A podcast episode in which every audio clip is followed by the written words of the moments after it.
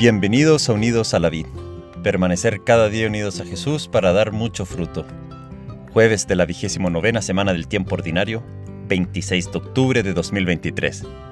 Evangelio de nuestro Señor Jesucristo según San Lucas, capítulo 12, versículos 49 a 53. Leeremos un extracto.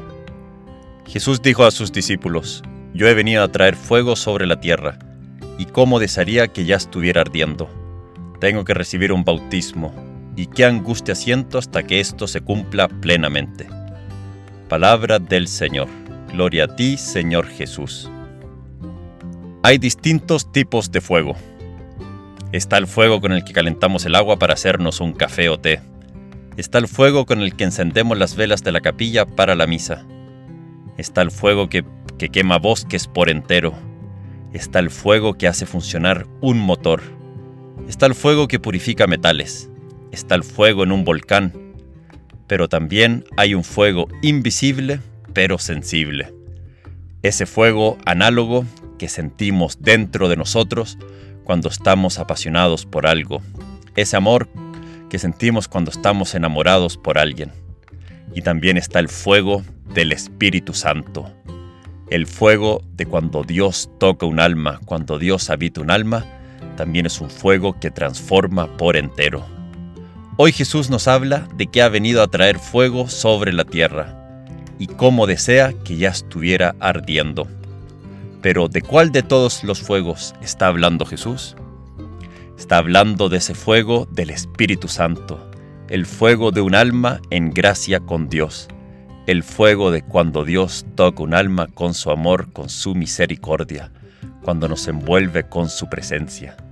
Jesús ha venido a traer este fuego sobre la tierra, y cómo desearía que ya estuviera ardiendo, cómo desearía que cada corazón, cada alma, ya pudiera conocer el inmenso amor de Dios. Qué deseo más grande de Jesús de traer este fuego a todos. Jesús tiene prisa en mostrarnos con cuánta pasión nos ama. Dice que tiene que recibir un bautismo y qué angustia siente hasta que esto se cumpla plenamente. A Dios que no lo aflige nada, se aflige en vernos en el pecado, en vernos alejados de Él y afligido de que todavía no llegaba nuestra redención. Nos ama tanto que mientras no nos tiene a su lado, mientras no nos ha salvado, no anda tranquilo. Jesús no teme la muerte, sino que teme que nos quedemos en nuestra condición de pecadores, sin experimentar su redención, su ternura, es decir, su misericordia.